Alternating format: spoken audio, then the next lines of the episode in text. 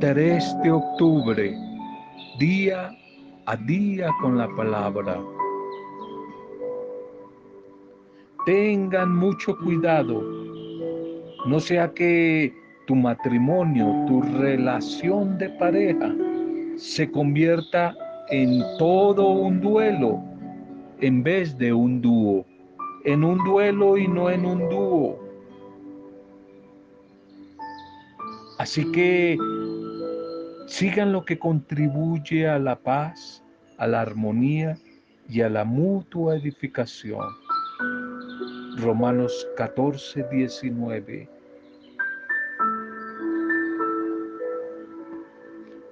Hola, bienvenidas, bienvenidos. Saludo y nuestra intercesión para cada una de sus vidas. Saludo y bendición las diferentes familias, comunidades, pastorales y a todos los que les llega este audio. Un saludo para ustedes, nuestra bendición para ustedes a esta hora. Para hoy los que están celebrando la vida, también va nuestro saludo y nuestra oración para todos los que en este día como Camila Sanabria, la sobrina, están celebrando la vida. Un saludo para ustedes, nuestra oración y que toda la bondad, la ternura y el amor de nuestro buen Dios les sorprenda en este nuevo cumpleaños. Bendiciones para cada uno de ustedes. Y vamos directamente a nuestra liturgia para este día. Domingo, domingo día del Señor. Domingo, creo que domingo 28 del tiempo ordinario. Ya poco a poco nos estamos acercando al final del año litúrgico, domingo 27, creo que soy, domingo 27. Bien, titulemos el mensaje, el misterio del amor, el misterio del amor, dos que se convierten en uno, dos que se convierten en uno. Y la liturgia nos va a llevar por el lado de la vida de la pareja, por la vida matrimonial. Ese va a ser el tema de este día. Y tenemos una primera lectura que es del libro del Génesis 2, 18, 24. Génesis 2, 18, 24. Y serán, y serán los dos una sola carne. Y serán los dos una sola carne. Este primer libro de la Biblia, el Génesis, contiene dos textos dos narraciones de la creación del ser humano que se complementan para ofrecer una visión del proyecto de Dios respecto de toda la humanidad. Y en las dos o en los dos relatos se ofrece como una reflexión sobre la vida, la vocación de la pareja humana frente a Dios. El primer texto quiere como remarcar la semejanza entre Dios y la humanidad representada por la pareja. El segundo insiste en la realidad vital que encarna a la pareja humana al constituirse en una sola carne, es decir, en un solo proyecto de vida. El libro del Génesis quiere subrayar la comunión que se puede alcanzar en una pareja cuando cada integrante reconoce al otro como carne de su carne, es decir, como su familia, como persona vinculada a la esencia y a la actividad de su propio ser en el mundo. Recordemos que para la Biblia, el proyecto original de Dios no tiene que ver con individuos aislados, sino el proyecto de Dios desde el comienzo es un proyecto comunitario, colectivo, social, tiene que ver con personas en comunión con su entorno, con su pareja y con Dios mismo. Una antigua tradición rabínica rezaba así. La mujer no fue creada a partir de la cabeza del hombre para que no fuera superior a él. No fue tomada tampoco de sus pies para que no fuera inferior a él. Fue tomada de su costado para que fuera igual en todo a él.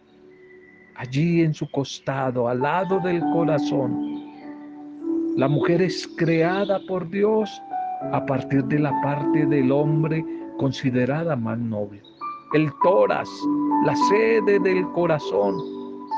Por eso cuando se la presenta la reacción del hombre es muy distinta a cuando le presentaron las cosas, los animales.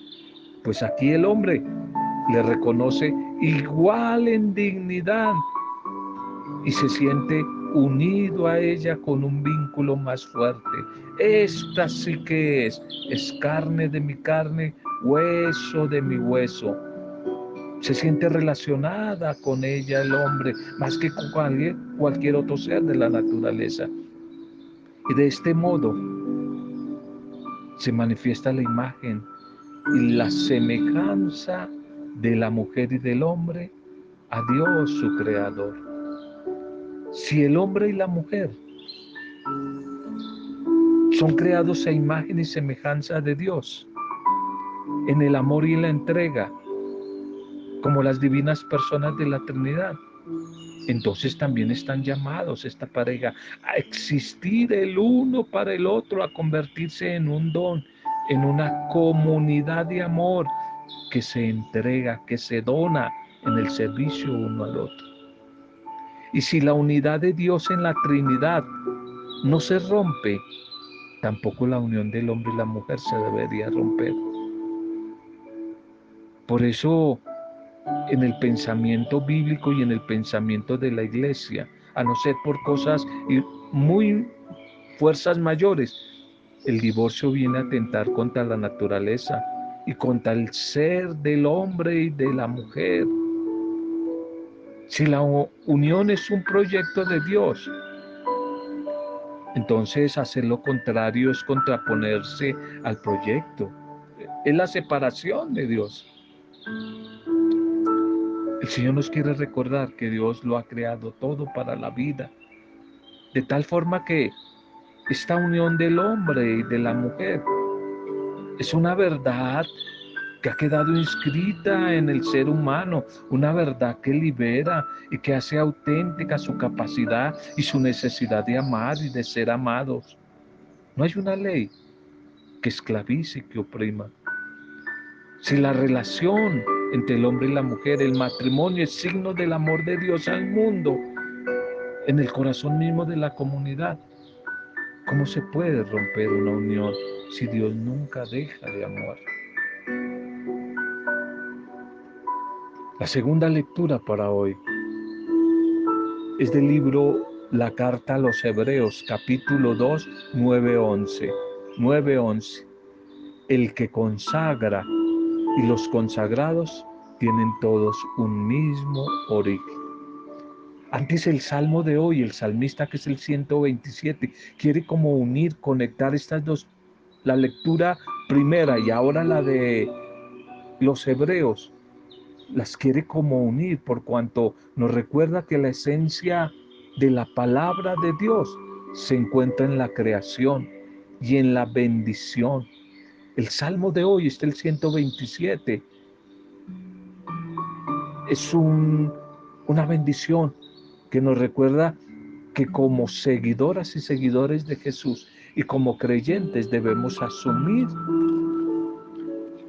debemos asumir una actitud, una actitud de cambio, una actitud de transformación de la vida humana a través de las palabras de vida que le dan sentido y esperanza al mundo.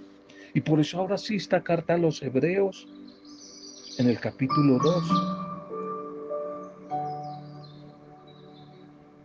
nos quiere como hacer una reflexión planteada por el Génesis ya, al descubrir que en el común, desde el origen humano, tenemos no solo la profunda comunión de nuestra naturaleza, sino también la indivisible identidad del mismo proyecto humano. Todos nosotros, los seres humanos, por eso estamos llamados a alcanzar la plenitud a la que la palabra de Dios nos convoca, nos invita. Y por esta razón, el autor de esta carta a los hebreos nos invita a considerar el proyecto de hermandad de Jesús de Nazaret como toda una iniciativa, una propuesta divina, una propuesta digna de nuestro compromiso y de nuestros mayores esfuerzos. El Evangelio para hoy. Marcos capítulo 10, 2, 16. Marcos 2, 16. Lo que Dios unió, que no lo separe el hombre. Eso va a decir Marcos y su comunidad en el Evangelio de hoy. Y aquí Jesús confronta un desafío interpretativo que responde precisamente desde esa intención original que tan bellamente nos expresaba el libro del Génesis. La unidad del proyecto humano, la unidad y el planteamiento de los fariseos tiene una intencionalidad mala, maliciosa, muy marcada por el machismo, el patriarcalismo de la época de Jesús. Las ventajas de esa ley que venía de Moisés, que siempre estaba a favor de los hombres. El divorcio, pero a favor del hombre y nunca tenido en cuenta en vista de la mujer. Y por eso la respuesta de Jesús toma un giro sorprendente y en lugar de quedarse ahí simplemente en la ley, en las razones válidas para el repudio del hombre hacia su mujer, pasa a los principios que articulan el proyecto de Dios para la humanidad. Y dentro de esos principios Jesús enfrenta la unidad fundamental del ser humano, que es la equidad, la equidad en la vida de la pareja humana y a través de esa equidad en la relación de la pareja, apuntarle al proyecto divino como principios fundamentales de vida. Ese principio fundamental de equidad en la vida matrimonial. No es fácil, un tema complicado. Desde aquella época y en estos días, cuando más aumenta el número de divorcios, de separaciones, no querer contraer nupcias por la iglesia. O sea que el tema no es fácil. No es fácil, no es fácil este tema de, del matrimonio. Y los fariseos quieren poner a prueba a Jesús, preguntándole qué piensa sobre el divorcio y si de, era lícito al hombre, siempre al hombre repudiar a su mujer. La respuesta de Jesús es significativa, muy sabia. Si caemos en cuenta que en el judaísmo, como en el mundo grecorromano, en esa época, el repudio era algo muy corriente estaba aceptado por la misma ley a favor del hombre. Si Jesús de pronto respondía que no era lícito, estaba contra la ley de Moisés. Por eso les devuelve la pregunta y les dice que la ley de Moisés era algo provisional, algo de momento, pero que ahora se ha inaugurado un tiempo nuevo, el reino de Dios, la plenitud en la vida, que por eso se construye toda relación desde un orden social nuevo. Y en ese orden social la vida de la pareja, en que el hombre y la mujer forman parte de esa armonía, de ese equilibrio de la creación. Esta es la manera como Jesús quiere relativizar esa ley que iba en contra siempre de la mujer. El tema del divorcio. Una mujer podía ser repudiada y rechazada por cosas insignificantes. Habían como dos propuestas de dos grandes rabinos de la antigüedad, Shemaí y Gamaliel. El Shemaí era como un poco más fanático y decía que por cualquier bobada, porque se quemó el arroz o alguna cosa, alguna bobada, el hombre podía repudiarla y dejarla a la mujer.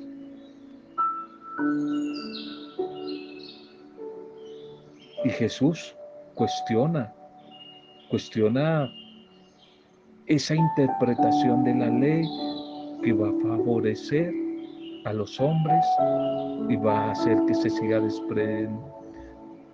despreciando la vida de la mujer.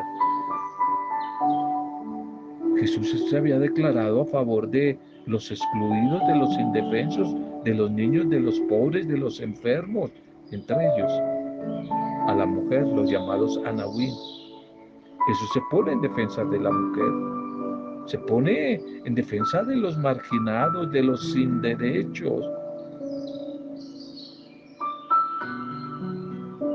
Un tema no fácil el que le plantean los judíos a Jesús, pero que Jesús el Señor, en su sabiduría, lo enfrenta y poniéndose siempre del lado del más débil, en este caso la mujer, la más desprotegida.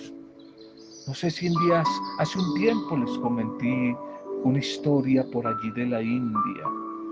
En este, lo recuerdo en este instante, hablando del matrimonio, de la vida de la pareja un matrimonio muy pobre que estaba atravesando una época mala, decimos aquí una palabra que suena fuerte, en la inmunda estaba esta pareja en una crisis económica muy dura estaban acostumbrados que aún en las épocas más duras siempre celebraban un aniversario de, de su matrimonio y se llegaba un nuevo aniversario y estaban muy mal económicamente y se cuenta que el hombre pensaba y daba vueltas a su cabeza. ¿Qué hacer para este nuevo aniversario?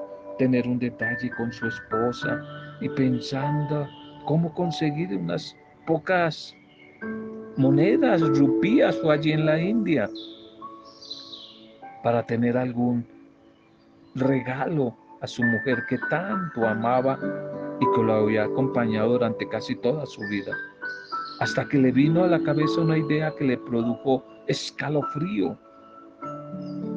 Podría vender algo que él apreciaba mucho, algo de su propiedad, su pipa, una pipa con la que todas las tardes se sentaba a fumar a la puerta de su casa y con el dinero podría regalar a su mujer un cepillo un cepillo para peinar una hermosa cabellera larga que esta mujer tenía y que cuidaba con mucho esmero.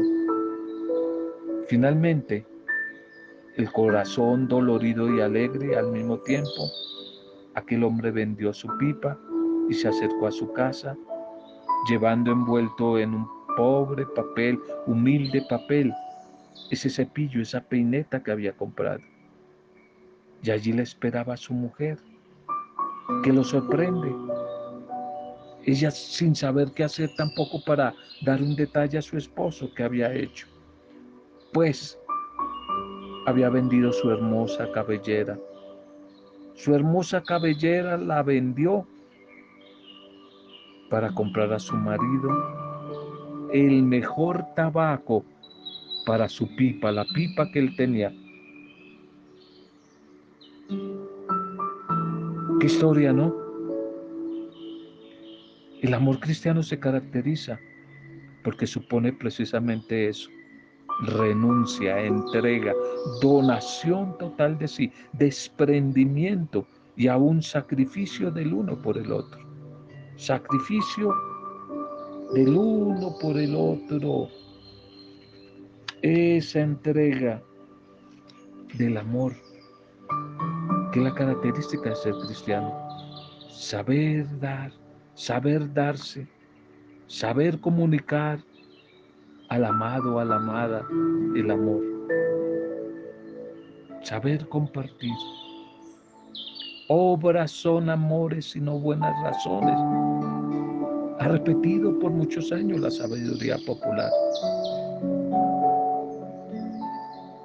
La carta a los Efesios en torno a la vida de pareja de matrimonio se refiere comparándola con la relación que existe entre Cristo y la iglesia. Cuando he estado eh, quizás asistiendo a algún matrimonio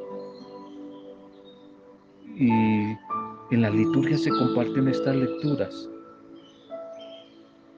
cómo se nota una sonrisa y a veces satisfacción de los novios cuando le ponen atención a la liturgia, ¿no? Y se lee esta primera parte del texto.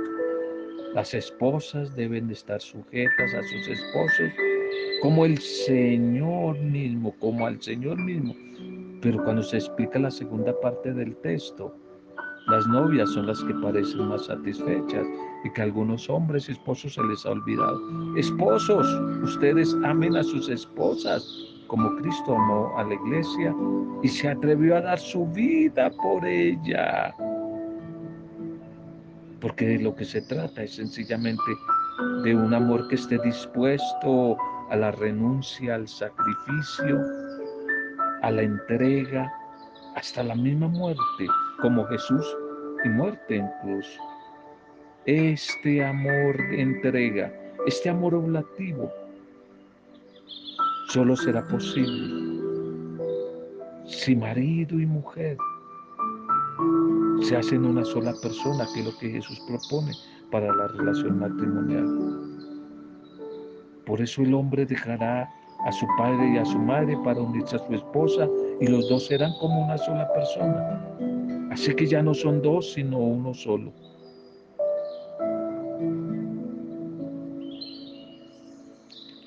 En medio de las dificultades, en medio de la crisis, porque no va a ser fácil esa relación, pero es necesario día a día alimentar. Este es el mensaje para todas las parejas, alimentar constantemente, diariamente, esa decisión de amor mutuo que un día decidieron presentar a Dios y pedir su bendición. Si no se alimenta diariamente, grave problema. Y esa es la pregunta dura para las parejas. Uno les pregunta, el ministro, el sacerdote les pregunta, ¿cuánto hace que ustedes no oran juntos, leen la Biblia juntos? Y ahí es como digo, cuando al marrano le da risa. Porque si no hay renovación de la comunión con Jesús, muy facilito están en caminos y en pasos de separación. Muchos ya están separados y no se han dado cuenta. Hasta pueden dormir juntos. Pero cuando sacamos a Jesús de la vida, ya estamos separados. Ya estamos separados. Por eso la pareja debe estar dispuesta a aceptar el reto del amor, la aventura del amor. Permanecer fieles alimentando día a día ese amor desde el motor y ese motor es la dimensión espiritual. Y ese motor del amor es Cristo Jesús a través de la oración, la palabra del Señor, los sacramentos. De tal manera que ese amor debe estar dispuesto en el uno y en el otro. En el uno a vender su pipa y en la otra vender su cabello para encontrarse con el otro, con el amado. entregar de sí lo mejor, entregar lo mejor de sí mismo y de sí misma. Eso es evangelio, eso es entrega, eso es sacrificio. Y nadie ha dicho que sea fácil. Esto es muy, muy difícil, muy difícil. Por eso es más fácil una unión civil, una unión libre. Pero después de que se ha subido a Jesús a la vida, después de que se ha montado a Jesús al bus de la pareja, ¿cómo bajarlo? ¿Cómo sacarlo? No se puede, hay que día a día seguirlo metiendo, animando, nutriendo en la vida de la pareja. Nutriendo la vida de la pareja, Jesús dentro de la vida de la pareja. Día a día, día a día con Jesús en la vida de la pareja. Oremos, démosle gracias al Señor por la palabra de hoy. Un mensaje que hoy no cala, especialmente entre los jóvenes. No cala este mensaje está del matrimonio salido como de, de tono. No funciona. No funciona. Pidámosle al Señor Jesús, buen maestro, pastor de pastores, que Él se siga metiendo allí en el seno de la vida de la pareja. Siga bendiciendo ese amor, que siga edificándolo, que lo siga llenando del Espíritu Santo. Pareja, que no se disponga a proyectarse a la dimensión del amor eterno, del único y verdadero amor, que es el amor en el Espíritu, está destinada a fracasar. Las parejas que solamente se quedan en la atracción de la carne, eso pasa, es pasajero. Por eso el motor que da vida y fidelidad hasta la eternidad en la dimensión espiritual. Es el amor en el espíritu, nacido de una comunión permanente, continua con Jesús el Señor. Por eso, Señor Jesús, hoy te damos gracias por todos los matrimonios y oramos por ellos, los que están en crisis, los que ya se han separado. Oramos por todas esas situaciones. No queremos, como los fariseos, juzgar y condenar a los que se han separado. Sus motivos tendrán.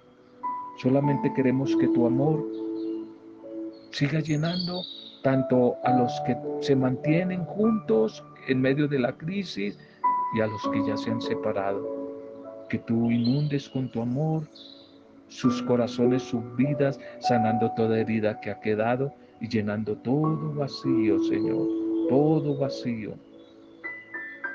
Gracias, Señor, por nuestros padres.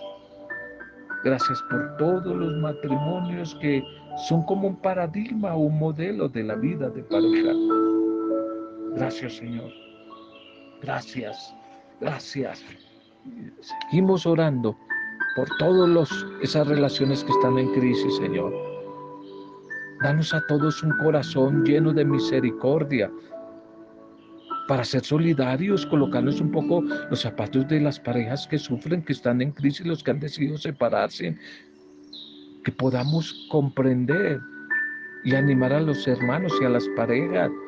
Guárdanos de condenar y de juzgar, Señor que la comunidad, que la iglesia sea para todas las parejas, los que siguen juntos, los que están en crisis, los que se han separado.